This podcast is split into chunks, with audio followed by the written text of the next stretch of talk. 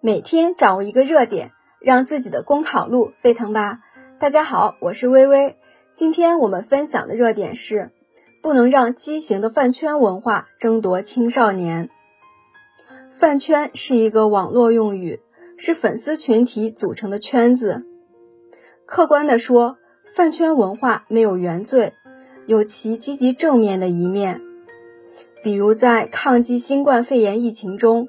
一些饭圈女孩在线上线下支援爱心服务工作，为爱国打 call，但是也存在一些饭圈乱象，比如粉丝倒奶事件、饭圈攀比炫富等，不仅使网络生态遭到破坏，而且不利于青少年的身心健康，甚至扰乱了社会秩序。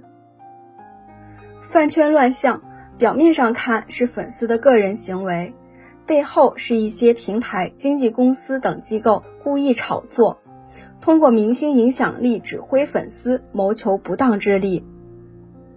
因此，必须要整治畸形饭圈文化，打造清朗的饭圈。一要用法律来兜底，对干扰公共秩序、影响大众生活、扭曲青少年的言行和价值观行为。从司法角度寻求更大的帮助，用利剑高悬，形成必要的倒逼效应。二、强化引导，可以通过校园课堂、媒体宣传等方式，引导青少年从不正确的价值观中走出来，树立正确的偶像观。三、加大专项整治力度，围绕饭圈乱象，坚决处置职业黑粉。恶意营销的群组账号，坚决处置纵容乱象的网站平台，特别是对屡教不改的网站平台，将从严从重处罚。好了，以上就是今天的背诵热点。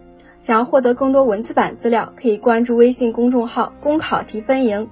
感谢您的收听，我们明天再见。